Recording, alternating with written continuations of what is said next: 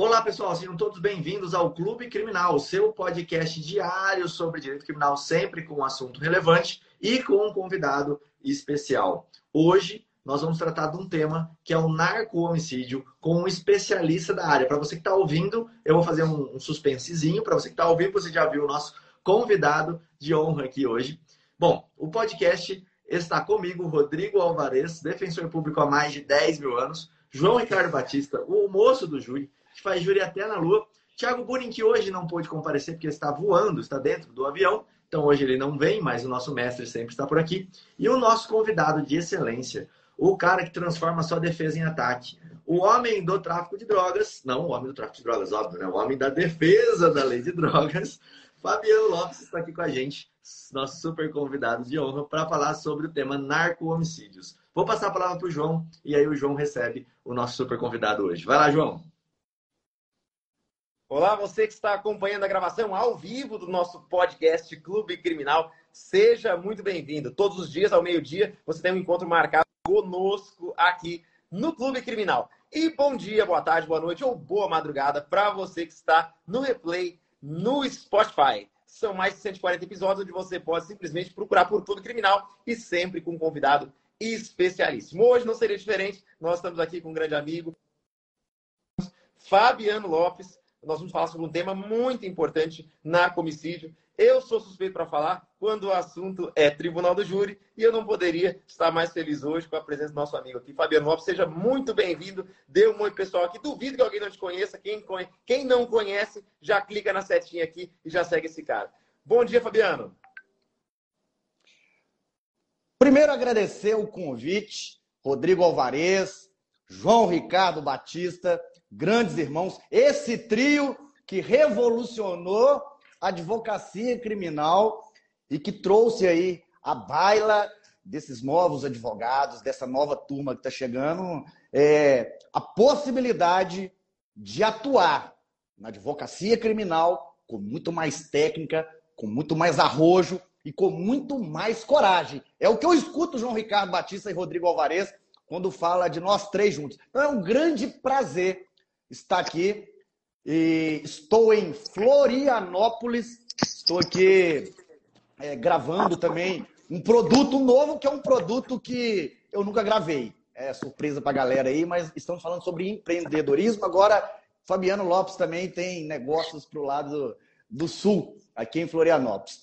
Mas um grande prazer estar aqui, falar de um tema que é tão polêmico, tão polêmico, que é o narcomicídio, que é essa junção né, entre a Lei 11.343 e o Código Penal, lá no artigo 121, principalmente na sua qualificadora torpeza, e lá no artigo 76, quem não conhece o artigo 76 do Código Penal, Processual Penal, conexão já Estude a conexão, senão você vai voar, voar, voar nessa aula e não vai entender nada. Então vamos falar de crimes conexos, vamos falar aí dessa torpeza, quando o assunto, quando o pano de fundo desses crimes dolosos contra a vida é o tráfico de drogas. Então, galera, forte abraço e só dizer o tanto que eu amo vocês. Show de bola. Bom, recebemos aqui também Dr. Bruno, nosso juiz criminal preferido. Vou falar até juiz criminal, porque senão vai, vai gerar ciúmes, né? Dr. Bruno vai participar com a gente o tempo que ele puder participar. E seja também muito bem-vindo a esse nosso bate-papo sobre é, essa área diferente, né? Que é o narco-homicídio. Boa tarde, pessoal. Não estou na estica como vocês aqui, estou mais informal hoje, mas é, achei, o, achei o tema muito bacana e resolvi é, como sempre, acompanhar. Obrigado pelo convite aí, Rodrigo, João, amigão aí de, da, das redes. Sempre estou aprendendo muito com vocês. E o Fabiano também, que eu acompanho e sei do trabalho é, brilhante que faz aí também difundindo conhecimento, especialmente da lei de drogas, que é é o carro-chefe, né? É o que a gente mais tem aí no dia a dia. E só um parênteses para não tomar mais tempo de vocês, mas queria registrar aqui meus parabéns, meus cumprimentos aí a todos os advogados e advogadas criminalistas nesse dia de hoje. É, até acabei de fazer um post sobre isso, dizendo que é, é, é muito, é muito, penosa, muito penosa a missão do advogado, qualquer que seja, né, de receber a angústia, os anseios é, das pessoas e transformar isso em algo técnico para ser deduzido em juízo. Qualquer advogado tem, sente esse peso, né? mas o advogado criminalista é, sente um peso ainda maior, que é, que é ter em suas mãos o bem mais caro que, que um ser humano pode ter, que é a liberdade. Então, é, eu, eu sou parceiro da, de trincheira de vocês, é, observo diariamente a luta que vocês é, travam aí dia a dia das dificuldades contra forças às vezes desproporcionais e, e vocês aí sempre firmes e, e nunca desistindo da, da missão que vocês escolheram para exercer na vida. Então saibam aqui que vocês todos, todos e todas têm um admirador do, e, um, e principalmente um, um respeitador do trabalho de vocês, porque só admiração não basta, né? O que importa é o respeito às prerrogativas e, e a função que vocês exercem aí no dia a dia. Show de bola. Valeu. Bonitas palavras aí, lembrando do dia do criminalista aqui, né? É, parabéns a todos os criminalistas. Vamos iniciar então com esse tema para a gente pôr fogo na live aí com o Fabiano Lopes. Fabiano, o que, que seria um narco-homicídio? Só para a gente poder entender que, que, é essa história, da onde, como é que eu atuo nisso, que, como que é gerado um narco-homicídio? Bom, primeiro, é, falarem com o doutor Bruno, juiz criminal. É a primeira vez que eu estou tendo a oportunidade de, ao vivo, estar aí é, numa mesma live.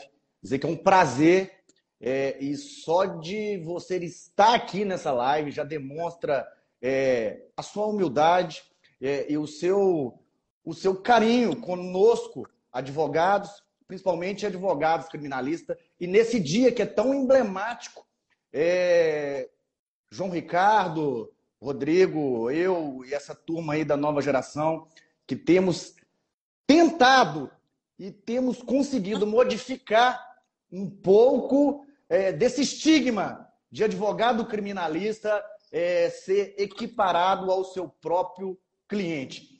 Enfim, então é um prazer, é, eu fico é, é, aqui é, lisonjeado de ter a presença de um magistrado dessa estirpe. Então, receba aí o meu fraternal abraço, doutor Bruno.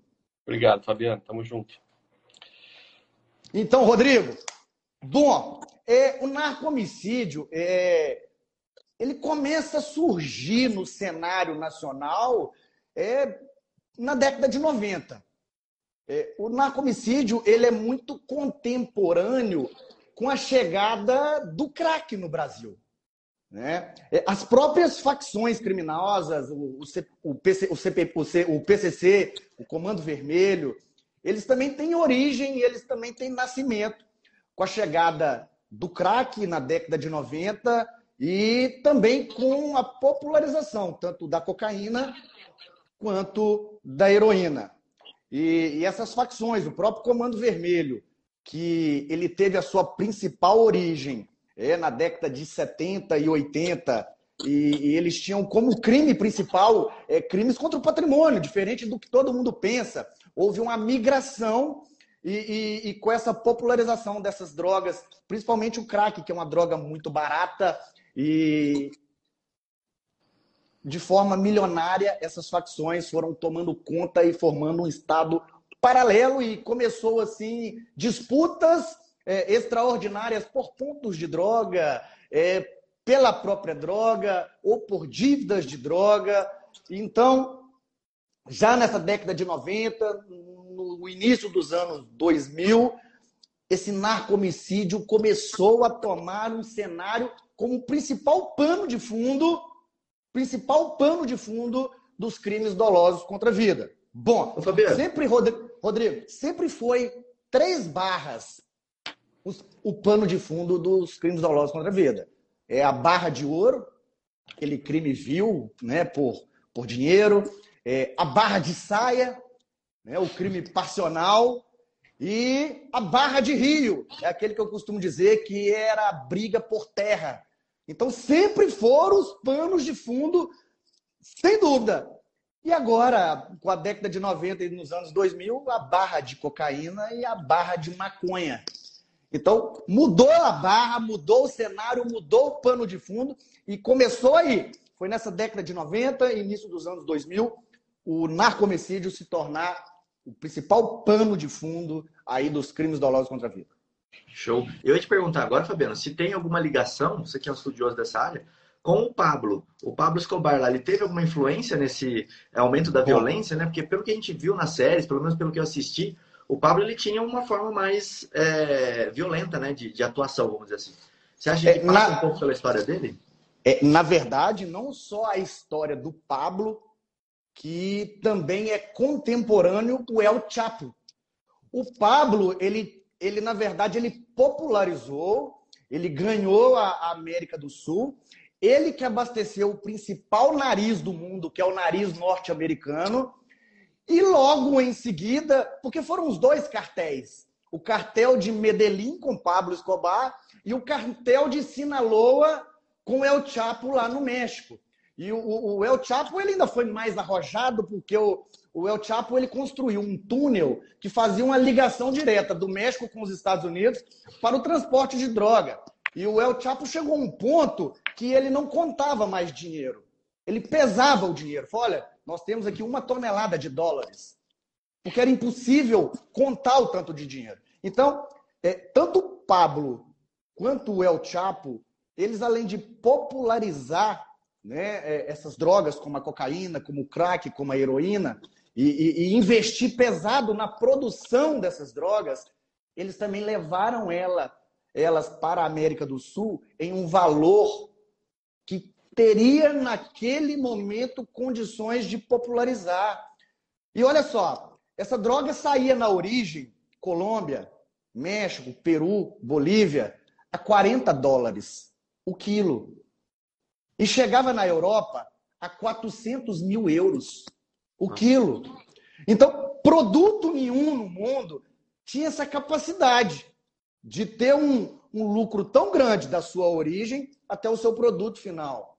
Eu atuei agora em recente, já não está tão recente assim, em 2019, em um caso de tráfico internacional de drogas, inclusive foi noticiado pelo Fantástico, onde o meu cliente foi surpreendido lá em Lisboa é, com uma mala com 11 quilos de pasta base de cocaína. E, e, e, o juiz lá em Lisboa, ele conversando comigo, ele pôde falar sobre o valor. Ele falou: olha, essa droga aqui está avaliada em 200 mil euros. 11 quilos de pasta base de cocaína. Então é um crime muito grave aqui. Lá no Brasil, na América do Sul, vocês podem estar acostumados. Mas aqui não. Só que eu pude provar através da investigação defensiva e nós conseguimos o arquivamento desse processo lá em Portugal, que funciona em um processo penal muito diferente daqui. Lá já tem o juiz das garantias, lá o processo fica é, sob júdice do Ministério Público, o juiz só defere ou indefere diligências e o promotor de justiça que, naquele primeiro momento, ele pronuncia ou impronuncia ou arquiva e o magistrado ele não tem assim o poder de se manifestar contrariamente ao que o Ministério Público é, suscitou. E nesse momento, graças a Deus, eu consegui provar a inocência desse senhor de 71 anos lá em Lisboa. Foi noticiado pelo Fantástico, pela Fátima Bernardes. Foi um caso de muita comoção. E, então, essa pergunta sua ela, ela é muito oportuna, Rodrigo, porque o Pablo Escobar, que foi o primeiro, maior narcotraficante do planeta, e depois sucedido pelo El Chapo, tiveram ligação direta, direta com o nascimento do narco-homicídio como principal pano de fundo no Brasil. Show. E aí, eu vou emendar né, na, na, pergunta aqui. Pelo que a gente vê, pelo menos aí na, nos, nos seriados, né, que tem alguns que são bem realistas, é, a gente consegue perceber também que é, parece ser uma área muito perigosa. Você tem essa noção, assim, tipo, o advogado precisa tomar alguma cautela na hora de atuar nisso, uma cautela na hora de falar com o cliente, entender quem ele vai defender, quem ele não vai. Você acha que é uma área que a pessoa tem que ter um domínio dela, tem que saber o que ela está fazendo? Sobre esse ponto assim, de segurança, o que, que você acha ali? Bom, é, realmente, Rodrigo, é um ponto muito delicado da advocacia criminal para o advogado que milita. É, eu sei que o João Ricardo, por exemplo, ele não gosta muito de atuar é, quando o, o, o, júri tem ali como pano de fundo é, facções e o tráfico de drogas. Eu sei, o João, conheço o João há muito tempo, o João não se sente confortável em trabalhar nesses tipos. Não sei se o João mudou né, a percepção dele, mas a percepção do João sempre foi essa. É, e realmente é muito perigoso. Você Rodrigo. tem que ter muita sensação. Fabiano, só para o pessoal entender o que acontece, é, eu tenho cautelas adicionais quando o assunto é o narcomicídio, quando envolve organizações criminosas, facções e tal. Claro, é obrigatório o advogado ter cautelas, tá? Eu acho que o maior patrimônio que a gente tem é a própria segurança. Eu nunca me senti ameaçado em nenhum tipo de atuação minha, mas quando a gente trata de interesses contrapostos, independentemente do local que a gente esteja, seja tribunal do júri, advocacia criminal como um todo, é sempre importante a gente tomar cuidados adicionais, né? Saber onde a gente está entrando, o que, que, a gente vai fazer, qual a nossa função dentro daquele processo em especial. Então, é só para esclarecer o que o Fabiano está falando. De fato, né, eu tomo algumas cautelas especiais e adicionais quando envolve causas mais complexas. Quanto maior a complexidade da causa, mais cautela a gente tem que ter, porque existem inúmeros, é, inúmeros desdobramentos e nuances que às vezes extrapolam o próprio processo. Deixa eu até é aproveitar essa, essa pausa para perguntar para o Bruno. O Bruno, para o juiz é diferente quando ele pega um caso é, que envolva uma questão mais delicada, uma questão que tem é, uma briga de facção ali, que, que, que o assunto é esse. Para o juiz é mais delicado também? Olha, do ponto de vista é, jurisdicional, é, a gente sempre toma os cuidados necessários, como bem o, o João disse, né? É, mas isso a gente emprega em qualquer processo. Agora, o que muda é, na atuação, como a gente já conversou outras vezes, é que os processos mais complexos também envolvem é, advogados que se preparam melhor para aquele processo, é, envolvem uma, uma gama maior de, de documentos e de, de, tipos de provas, que faz com que aquele processo seja destacado dentro da sua vara, né, porque ele deve ser conduzido de uma forma é, mais próxima, né, até pela complexidade dele. Então, é, é, é uma atenção que, que se redobra de todas as partes. Né? Então, nesse sentido, existe uma diferença sim. É, eu achei até interessante, eu, eu acompanho bastante o, o João é, pelas redes aqui, e, e, ele mostra muito a atuação dele no júri, e, e, e dá para você sentir o tipo de atuação que ele faz é, nos plenários. Né? Uma atuação técnica, mas também com muito envolvimento passional, né? emocional. E aí eu até ia colocar essa questão para o João e para o Fabiano, como é que vocês enxergam a atuação em plenário? Porque do meu ponto de vista, quando eu estou conduzindo uma, um plenário, é totalmente diferente a abordagem que o advogado faz e é totalmente diferente a percepção que o jurado tem a respeito é, do caso e dessa abordagem quando você tem aquele homicídio clássico, né, para qual o, o júri foi criado, aquela aquela premissa de que é o crime que qualquer um poderia ter cometido e tudo mais, que aí é bem a praia do João ali, pelo que eu vejo nas redes sociais, é, quando há, há, por outro lado, um crime que é doloso contra a vida, mas com um pano de fundo bem firme ali no tráfico de drogas, porque aí é, o jurado já, eu já não sei, e a minha percepção é que não, ele já não se Deu uma travadinha ali bem na hora. Bem na hora mais interessante, né? Deu uma travadinha. Bom, Mas, quando o Rodrigo, voltar, cara, quinta, pergunta, muito legal a pergunta dele. Inclusive, o Fabiano vai poder discutir bem sobre isso.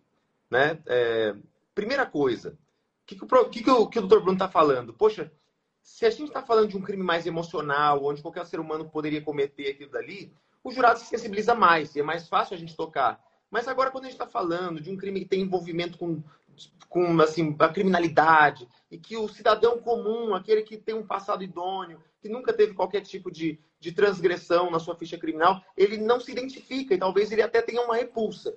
E eu entendi muito bem aquela situação que ele perguntou, pô, como você, você, o Fabiano, que sustenta esse tipo de, de plenário, vão conseguir ir para um plenário e sensibilizar o jurado? Eu vou falar primeiro o que, que, eu penso, e o Fabiano, aí eu quero também saber o que o Fabiano pensa, que a gente já conversou sobre isso, inclusive, né? É, já até já sei, mas, é, regra geral, existem vários tipos de plenário, como o doutor Bruno muito bem disse. Aquele plenário que você faz o ser humano calçar o calçado do outro, aquelas sandálias, faz ele vestir as vestes, se colocar no lugar do outro, para mim é o melhor que tem. É o que a gente consegue realmente, de fato, fazer o jurado sentir as mesmas sensações. Agora, quando isso é impossível, frente às condições pessoais do acusado, frente ao seu histórico criminal, a motivação dele tem muito alheia ao que o jurado faria, aí eu, eu, eu vou para outro ponto, que é direito é direito, independente de quem seja o seu titular. Se a pessoa que está ali, detentora daquele direito, tem um histórico criminal muito prejudicial, aí é, é jogar com a consciência do jurado. Poxa, existe algum inimigo do Estado, alguma pessoa que, mesmo tendo um direito, a gente vai olhar para ele e falar assim: você é um inimigo do Estado, você não merece exercer um direito que é seu. Aí o jurado pega, opa, quando a gente fala de direito, aí o direito pode ser inclusive meu amanhã e alguém não vai respeitar, né? Então, no final das contas, quando o, a situação do, do, do acusado é muito prejudicial, a ponto do jurado não conseguir se colocar no lugar dele, aí eu não defendo mais o cliente, entre todas as aspas. Eu defendo o direito que ele tem, inclusive o direito de ter uma, uma condenação ou uma acusação justa. E às vezes a gente vê que uma qualificadora ela é, não tem laço nenhum com a realidade, é uma, uma acusação que está muito aquém das provas do processo. Então eu começo a bater nisso. Assim, por mais que ele seja uma pessoa que seja muito diferente de vocês, jurados, ele tem um negócio que não pode ser desrespeitado e inobservado, que é direito. O direito é direito, independente de quem seja o seu titular. O direito deve ser respeitado, obedecido, independente se a gente gosta ou não de quem é o dono desse direito. Bom, doutor Bruno, é, doutor tocou num, num, assunto que, que é muito importante, principalmente para a galera nova que está chegando, que atuar no tribunal do, do júri. E, e, realmente, é, essa diferença de defesa em plenário é gritante. Daquele homicídio que o defensor, além de usar a técnica, coisa que o João domina com maestria, mas o que o João usa com mais maestria ainda, e que ele consegue fazer o jurado, às vezes, chorar, é trabalhar com a empatia. Inclusive, compôs uma música, nós tocamos ela no Tribunal do Júri, que houve um êxito, eu, João Ricardo, Zanoni, que está aqui comigo, e trabalhar ali com aquela clemência, às vezes. Fazer o jurado se colocar na cadeira do réu e falar assim, porra, um dia eu posso estar ali. Agora, no narco homicídio, esquece isso. Esquece. O homicídio, qualquer pessoa. Existe um desembargador aqui em Minas Gerais é, que escreveu um livro onde ele fala que qualquer pessoa é capaz de cometer um crime de homicídio. Alexandre Vitor de Carvalho, que é que veio né, oriundo do quinto do Ministério Público. E ele fala claramente nesse livro. Mas o narco-homicídio, eu não consigo fazer ali o conselho de sentença, eu não consigo fazer aquele jurado sentar na cadeira. E 99,9% dos crimes de narco-homicídio, eu trabalho com um standard probatório inexistente. A testemunha, ela não é a diviso. É a testemunha do ouvir falar. A testemunha é aquele primeiro policial militar cena que chegou no local do fatídico dia e ouviu dizer de pessoas que estavam no local o que, que aconteceu. E o que o doutor Bruno disse é, é de uma seriedade tão grande, porque para trabalhar no narco-homicídio, não adianta você ter técnicas de oratória, você ter a técnica de plenário de tribunal do júri, ser um mestre de inquirição como o Zanoni Júnior, mas você tem que conhecer também a 11.343. E mais, mais do que isso. Às vezes, o cenário de pano de fundo vai estar na qualificadora, vai estar na torpeza, por hora, vai estar na conexão. Artigo 76 vai estar, conexo, vai estar conexo o 33, o 35 e por muitas vezes, como é no procedimento da lei de drogas, o 40. E por muitas outras vezes, doutor Bruno, o senhor já viu isso, tem certeza, Rodrigo já viu muitas vezes, João, vai estar nos dois, com a mesma causa, com o mesmo plano fenomênico. E aí? E você? E advogado do plenário, aquele que trabalha com narco-homicídio? Qual que é o seu dever ali no plenário? Você vai trabalhar e lutar contra o stand de probatório, você vai lutar com a empatia, você vai lutar para que aquele limão se torne uma limonada. Eu vou tentar conversar com o promotor de justiça, tentar olhar uma convergência. Falar, doutor, olha, meu cliente até cometeu o crime, mas é, no 40 não seja nem excelência que proferiu aí essa denúncia, inaugurou essa peça lá no 406, quando na resposta à acusação eu pude debater a ausência de justa causa, a ausência ali de materialidade, de indício suficiente de autoria. Então, o plenário do narco-homicídio, ele é diferente. E muitos aventureiros pisam em um plenário de tribunal do júri para trabalhar com narco-homicídio e vai de frente com o que o Rodrigo falou. Aí a vida corre risco. Sabe por quê? Geralmente, essa galera do tráfico de drogas, essas, essas pessoas que têm uma certa ligação, elas conhecem a lei de droga. Eles conhecem lá dentro do sistema prisional quais são as causas que diminuem a pena, quais são as causas que aumentam. Eles conhecem aonde um próprio defensor tem que trabalhar e ele está lá no plenário e ele está vendo o defensor trabalhar. E o defensor não trabalha. Ele não se insurge. Porque uma coisa é trabalhar com a parte técnica. João Ricardo conhece muito bem isso. Outra coisa, doutor Bruno, é trabalhar com a imaginação do seu próprio cliente.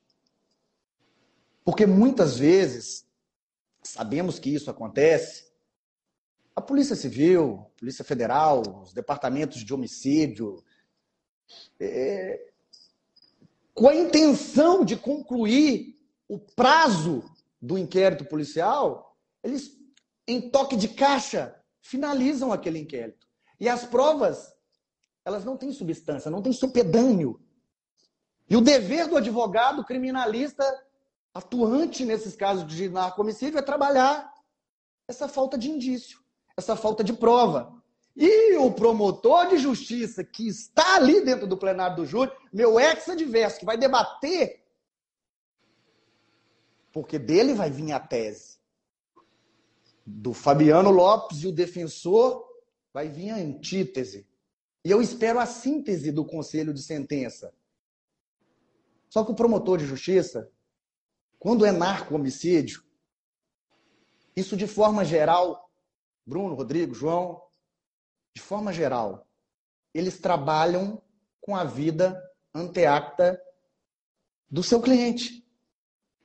As suas passagens por tráfico de drogas ou por boletins de ocorrência, colocando ele em um cenário fenomênico de tráfico de drogas, uma busca e apreensão, mas atingir aquele artigo 50, parágrafo 1 da Lei de Drogas, que aquele laudo de constatação da droga, que se estou falando, se estou falando em tráfico de drogas, a materialidade é o laudo de constatação.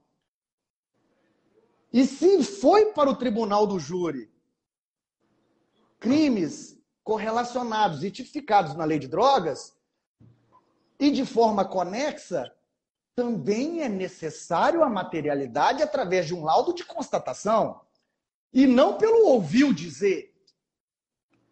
Então, é muito delicado trabalhar o narco-homicídio, ele é muito diferente dos outros panos de fundo.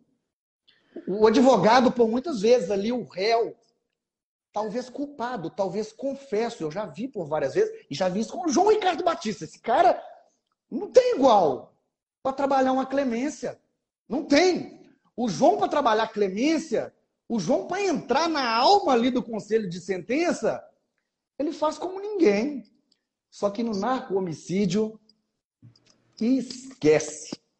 Fabiano, eu vejo muito aqui na defensoria, né? É que por vezes sobra os júris que é, ou não tem um advogado especializado para atuar, ou ninguém enfim, o réu não contratou, é, júris de execução, júris de tribunal do crime, tem muito envolvido isso que você falou. E o que eu percebo em todos eles é um, um, um ponto que você tocou que eu até queria que você voltasse, que é a questão da investigação defensiva. Porque o comum de todos esses casos é a prova ela é imputada a alguém pelo passado dele, que foi o que você acabou de comentar.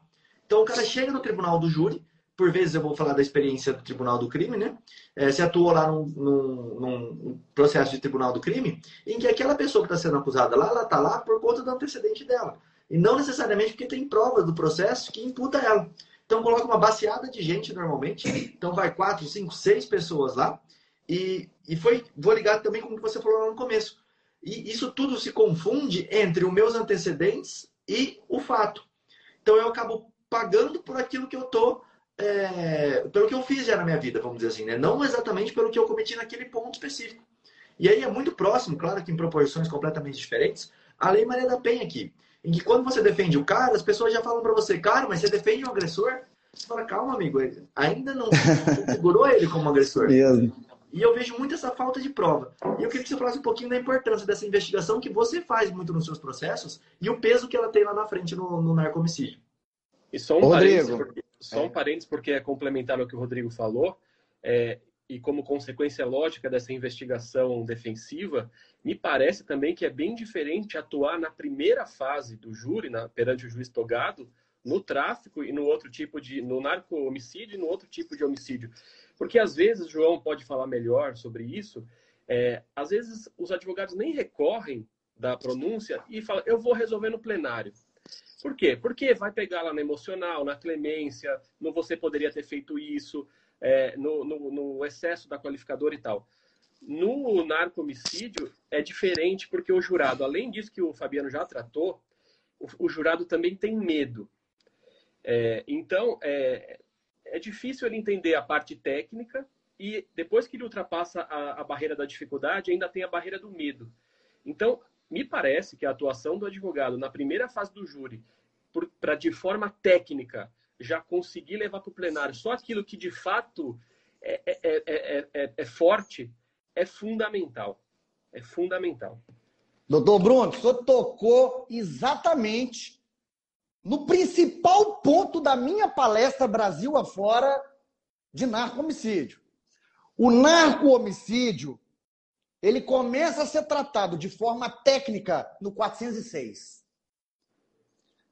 A galera no 396A, na resposta à acusação comum do procedimento ordinário, geralmente só rola testemunhas e deixa para discutir o fato em instrução. Advogado que está aí, olha aqui para o pai. Narcomicídio não é assim, não. Doutor Bruno bateu num ponto fulcral. Fulcral. E eu vou abrir aqui uma caixa preta eu vou dar de presente aqui para o pessoal do podcast o pulo do gato. O pulo do gato. Amiguinho, presta atenção. Estamos falando de conexão, artigo 76 do Código de Processo Penal.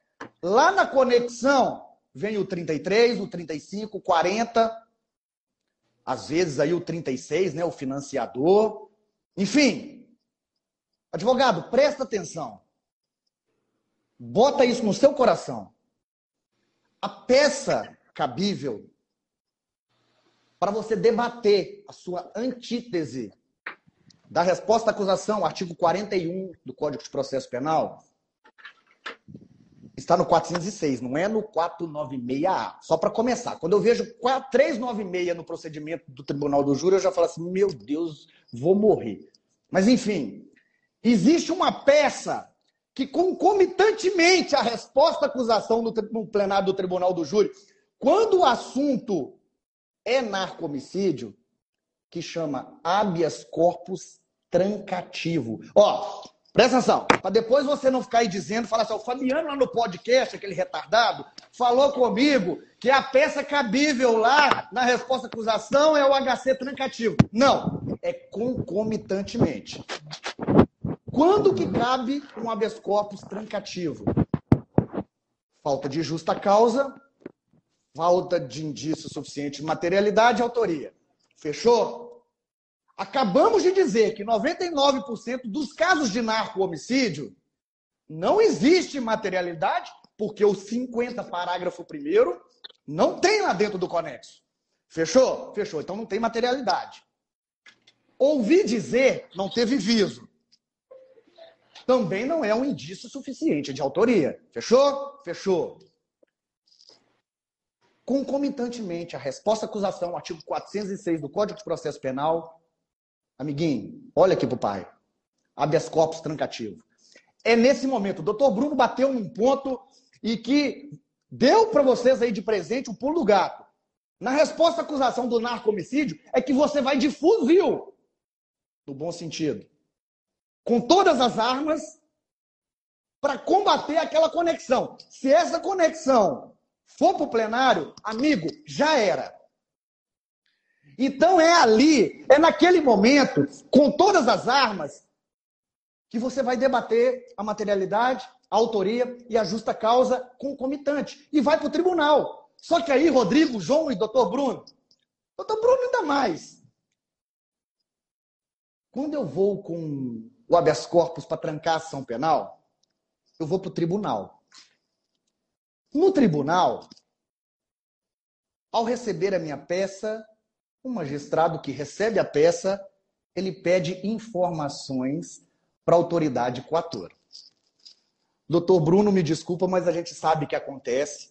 Lá na primeira instância, por muitas vezes, por excesso de trabalho, quem lê a minha resposta à acusação é um assessor. Às vezes o juiz ele não lê com olhos de lins aquela resposta à acusação. Mas quando o magistrado lá do STJ, lá do TJ, pede informação aqui embaixo na primeira instância, doutor Bruno não vai deixar o assessor, ele vai pegar com olhos de lince e vai falar. E ele vai ler a minha peça. Por isso, você é advogado, faça uma peça legal, preocupa aí com o português, né? faça uma peça legal, porque o doutor Bruno vai ler ela. E o doutor Bruno vai começar, pô, esse advogado está batendo lá em cima no STJ, que não há materialidade, que não há autoria. Esse cara, será que ele tem razão no que ele está falando? Será que essa conexão aqui, uma coisa é na resposta. Mesmo que não dê certo o seu habeas corpus trancativo, você está provocando o juiz de primeira instância. Eu não gosto de falar primeiro piso, eu acho é, é, é, degradante esse termo, eu não utilizo. É o juiz de primeira instância ele olha de forma diferente para sua peça de resposta à acusação. Agora, pela falta de materialidade, autoria e justa causa, você pode conseguir trancar também os crimes conexos e vai para o plenário do tribunal do júri só o crime de homicídio. Aí é que tá. Então você, advogado, que ainda pega aquela resposta à acusação e só arrola testemunhas, aquelas oito testemunhas, e testemunha abonatória. E muitas das vezes, porque o crime de narcomicídio tem isso. Rodrigo, João, doutor Bruno, ninguém viu. Ninguém viu. E se viu, desviu.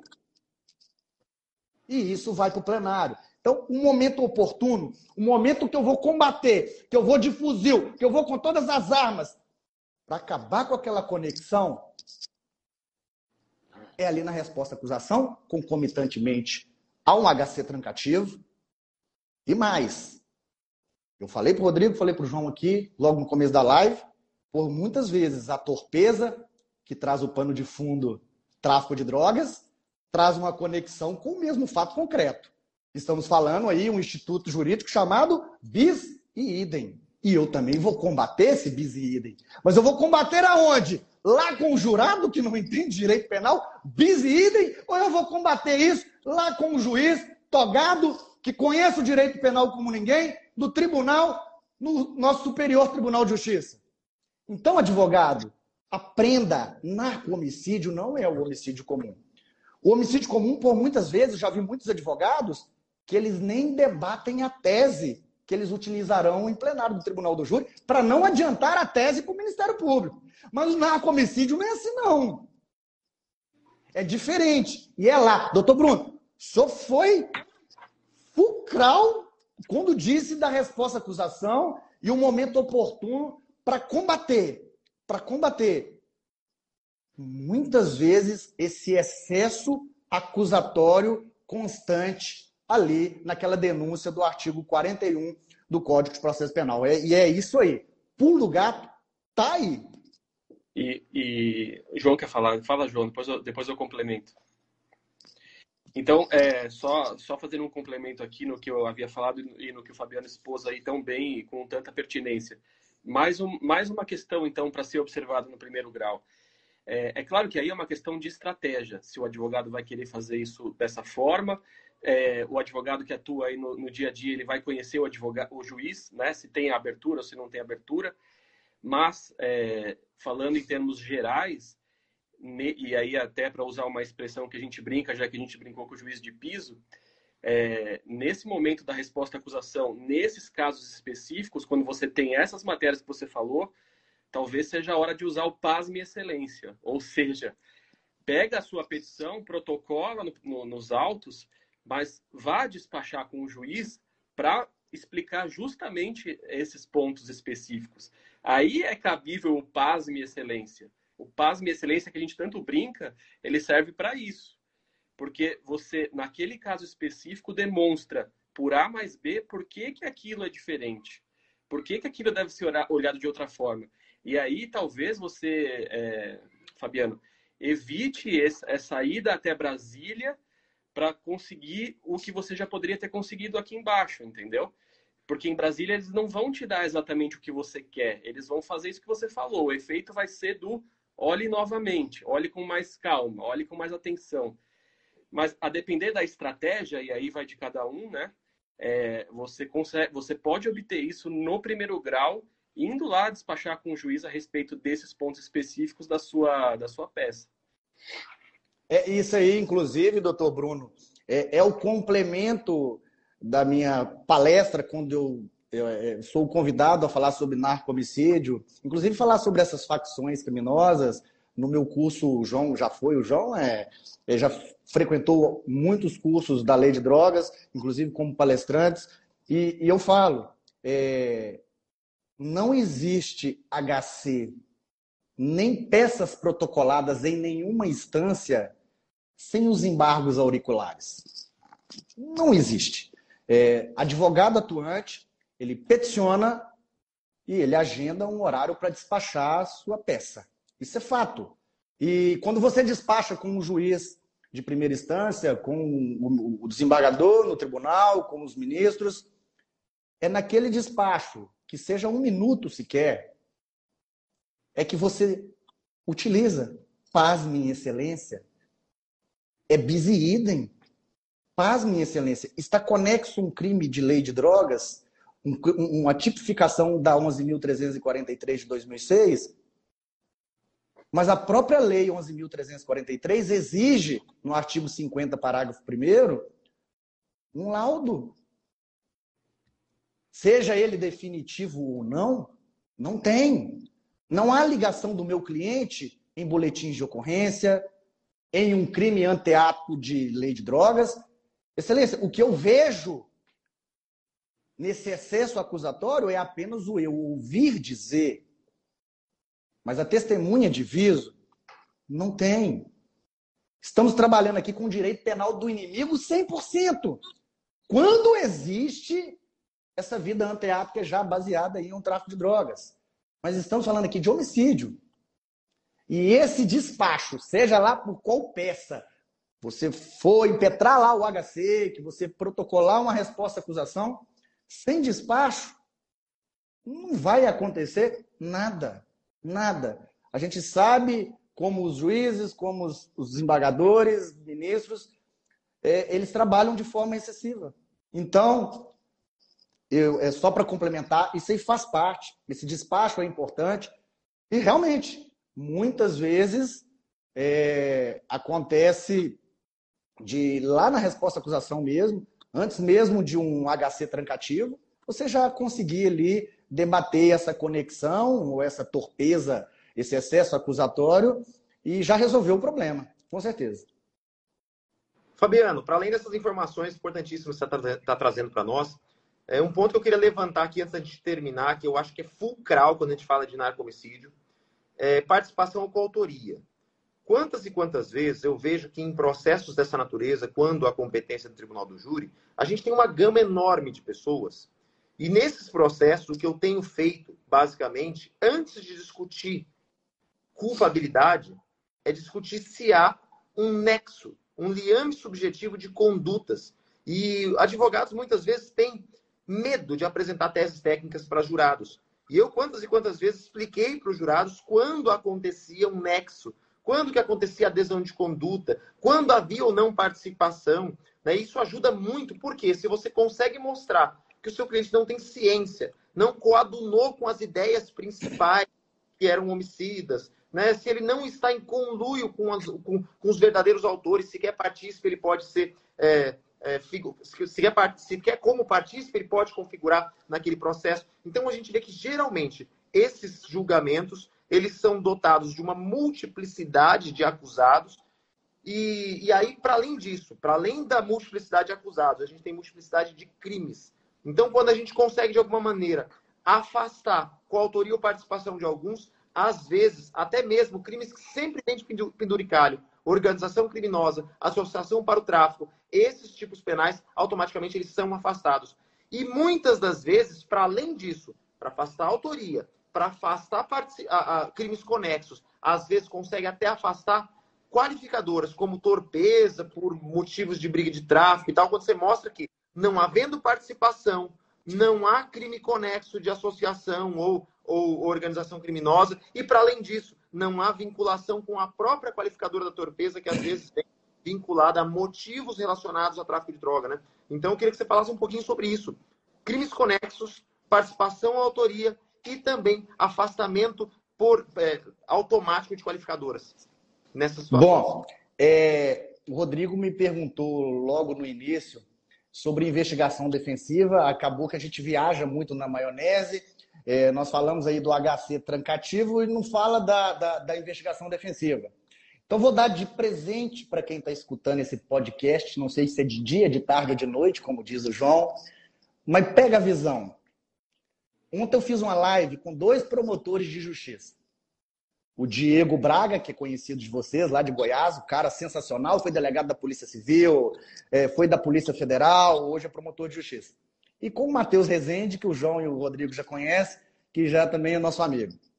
E o Matheus ontem trouxe uma tese, e, e, e ele não teve nem pudor para falar isso ontem, ele falou e realmente.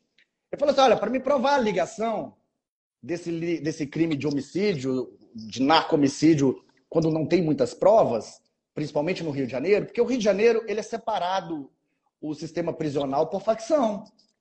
Então ele mostra que o possível autor está em um presídio de uma facção e a vítima era de outra, ou já esteve em outra, para provar que a briga realmente era faccionada devido ao sistema prisional. Aí eu dou de presente uma tese do Fabiano Lopes, vocês pegarem a visão dentro da mesma maldade do promotor de justiça Matheus Rezende. Presta atenção. Crime narcomicídio mais comum é o narcomicídio de mando. Não é isso? Seu cliente estava lá dentro do presídio, mas mesmo assim mandou quem está lá fora executar, eliminar, ceifar a vida de alguém. Esse é o mais comum. Esse é o que eu mais sou contratado. E você aí, promotor de justiça que está me vendo do outro lado, presta atenção e olha no olho do Fabiano Lopes. Dentro da mesma liturgia eu estou agora solicitando lá no meu 422, ou até no 479, que em cima não tem jeito. Então tem que ser no 422. Ou até lá na resposta à acusação, que seja notificado o sistema prisional aonde está o mandante e que o sistema prisional, pasmem, João, informe se há possibilidade de alguém preso dentro daquele sistema utilizar de qualquer meio de comunicação com quem está aqui fora. Principalmente os presídios federais, que nós sabemos que são monitorados. O advogado, inclusive, não tem a prerrogativa de conversar com seu cliente de forma individual e separada. O que que você acha que o diretor do presídio vai responder para o juízo? Que sim, tem capacidade, dele se comunicar com quem está do lado de fora, por qualquer meio de comunicação? Claro que não. E isso é uma prova sensacional e de investigação defensiva para você trabalhar dentro do plenário do tribunal do júri. Então pega essa visão, amiguinho, olha aqui no olho do pai, você vai bem, tá? Ô, Fabiano, até você falando isso, cara, me deu uma, uma ideia aqui, porque essa questão do Matheus, né, ela é muito interessante, porque ela é muito convincente. Porém, o Estado nunca vai admitir que ele separa o pavilhão por facção criminal. Aqui, aqui também é, né? Acho que uh, você falou que. Eu acho que é, quase todo o país é assim. É o presídio, né? Aqui eles separam às vezes por pavilhão. Pavilhão 1 é facção X, pavilhão 2 é facção Y. É, quem é ou não é também vai lá para o meio. E depois tem a área do, do evangélico e do pessoal que é homossexual ali que fica separado. Normalmente é assim que é dividido. O... E se eu pedir para o presídio a mesma coisa? Falando assim, olha, tem possibilidade daí vocês dividirem por facção criminal os pavilhões? O Estado nunca vai poder admitir que ele faz isso. Ele não admite, na verdade. Nem que existe facção. Então a resposta também vai ter que ser, não, aqui não tem isso, não tem divisão por facção. Então você vai falar, opa, olha só, é, o Estado não está falando que manda o, o Comando Vermelho para lá ou para cá. Só não sei como que o jurado, né? E o João poderia falar um pouco. Esse é o ponto, porque o, o, o, o jurado, jurado vai ouvir isso, né? Tipo, você falar que não tem celular dentro do presídio, o, jurado vai falar, pô, como assim? Que aí, João? É, mas quem, quem, vai, quem vai estar falando não é você. Quem vai estar falando é o documento do diretor do presídio. Uhum. Ponto final. É uma prova, é uma investigação defensiva, né, João Ricardo? Você faz o que você quiser é. dela é. dentro do plenário. Vou falar uma coisa assim, ó. O Fabiano trouxe uma sacada muito inteligente, é muito interessante isso, tá? É ressignificante por quê? Às vezes você fica com, essa, com esses argumentos paralelos, soltos, embasados em nada. Você só vai alegar que ele não se comunicou de fora do presídio, o promotor fala que comunicou. Quando você tem um elemento desse, uma, uma declaração falando que não há uma comunicação, você tem um elemento objetivo para lutar contra um elemento aleatório, né? Agora, isso, com certeza, esse argumento vai estar, esse documento vai estar consubstanciado e lastreado, amarradinho com inúmeros outros elementos que só o caso em concreto vão poder dizer para a gente. Então, eu nunca vi uma prova, um álibi único, isolado, que realmente tivesse o condão de salvar a vida do cliente, exceto aquelas situações é. onde Ô, João, João, você quer, a quer a cerejinha do bolo disso tudo que eu falei? Arrola o diretor no 422. É a cereja do bolo. É a cereja do bolo. Porque você me falou aí do artigo 29, parágrafo 1 né? Estamos falando aí da participação, da autoria. Então, já respondendo o artigo 29, notifica o presídio e papai, arrola o diretor, leva ele, pratique suas técnicas de inquirição, leva para o conselho de sentença ali tudo o que você precisa, de forma objetiva, documental e de forma testemunhal. Hoje nós sabemos aí que esse livro de convencimento motivado é só com juiz togado. Ali é a livre convicção de cada jurado. E convence. O, o diretor falando, não tem como. Live historiado, e é o que eles falam.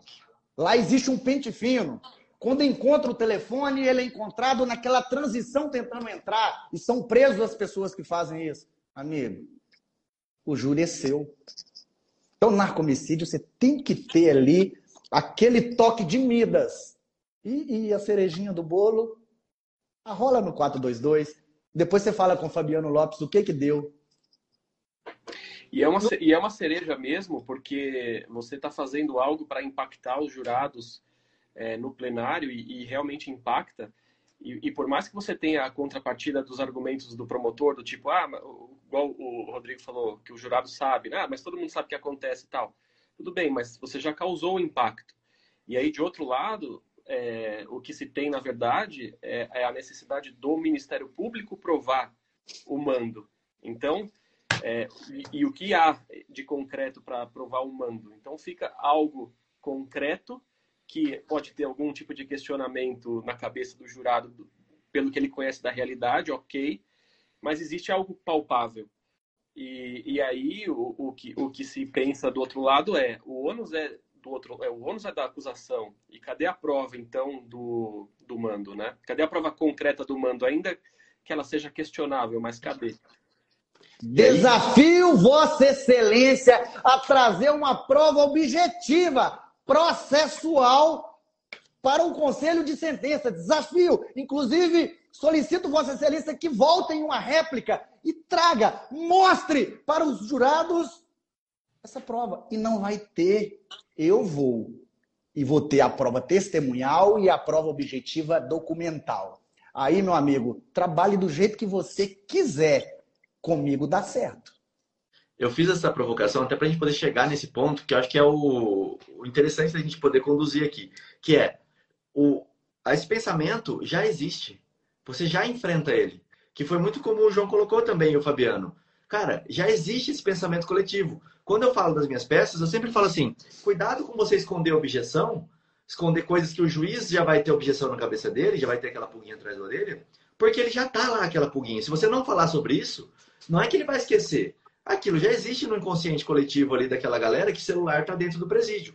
Quando você começa a demonstrar através de provas técnicas que, olha, nunca foi feita uma apreensão naquela cela, claro que isso tem que perguntar, tem que saber antes, né? Tem que fazer a investigação defensiva antes, mas vamos supor que nunca foi feita uma apreensão de celular naquela cela.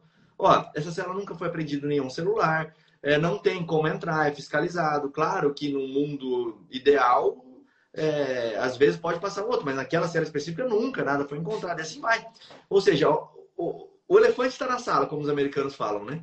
Primeira coisa que tem que fazer é tirar o elefante dali. Então vamos falar primeiro das primeiras, dos problemas maiores. Ô, Rodrigo, Rodrigo, eu dei o bolo, dei a cereja, vamos botar o caramelo nesse bolo? Pediu o documento para o diretor, arrolou no 422 e pede o laudo de cela da data que o crime aconteceu. Porque todo preso que entra dentro de uma cela, o Estado tem que fazer um laudo de cela para que demonstre que todo mundo que entrou dentro daquela cela não havia nada de ilegal dentro daquela cela. Então, peça, vai lá no 422 e peça um laudo de cela para informar que ao entrar dentro daquela cela, ao ser preso, não havia nenhum tipo de aparelho telefônico, nada de legal dentro daquela cela. Aí vai ter, além do documento do presídio falando dos aparelhos lá, telemáticos e telefônicos, eletrônicos, que não possuem, o laudo de cela que constatou que realmente não tinha, e a presença do diretor. Cara, dá para trabalhar muita coisa nesse 29 aí que o João citou. O João foi brilhante. O João, o João é do júri. Eu não canso de falar da nova geração de 10 anos para cá. O João é o melhor tribuno do país, disparado. O João hoje já está em nível dos grandes tribunos, como Zanoni, Quaresma e, e, assim, da mesma grandeza. O João, ele me representa, ele sabe disso.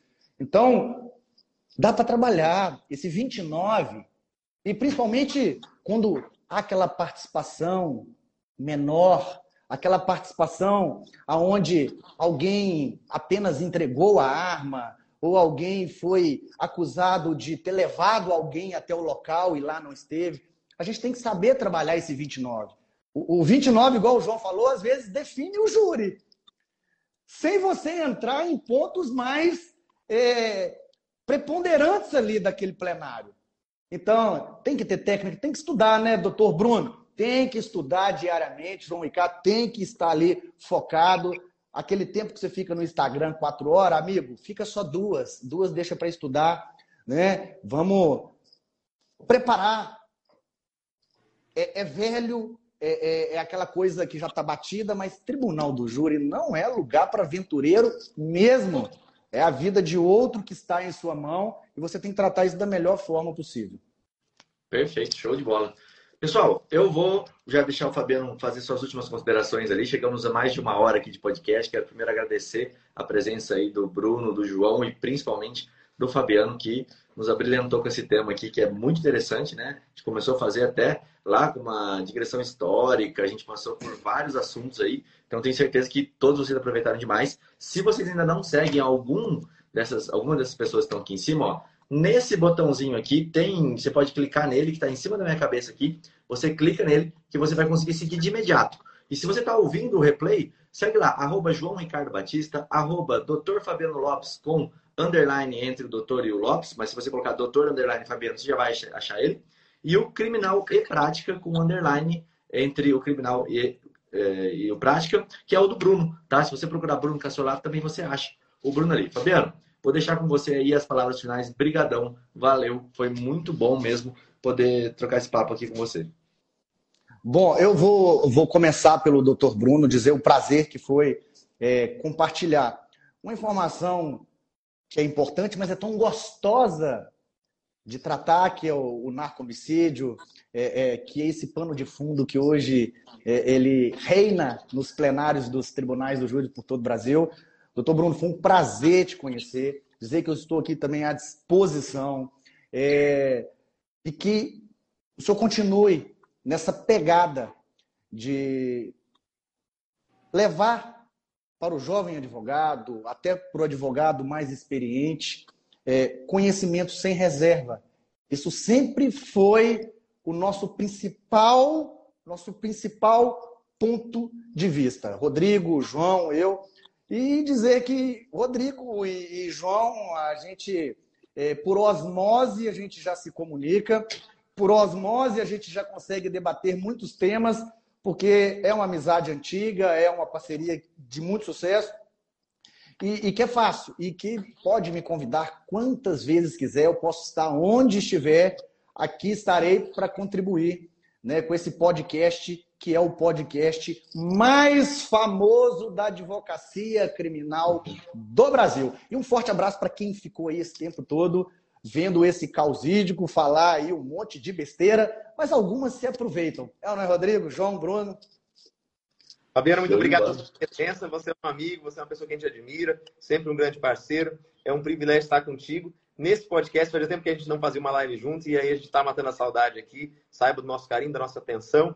Você tem portas abertas na minha casa, no meu escritório, no, meu, no nosso podcast, no Criminal na Prática. Sempre é um grande prazer estar contigo, amigo. Obrigado a todos vocês que nos assistiram. Não vai ser nem a primeira nem a última vez que vocês vão ver Fabiano Lopes aqui, né? Sempre com um tema especialíssimo, mora no nosso coração. Muito obrigado a todos vocês que estão nos acompanhando ao vivo e vocês também estão no replay no Spotify. Obrigado, Bruno Casolato. Forte abraço, Rodrigo Alvarez.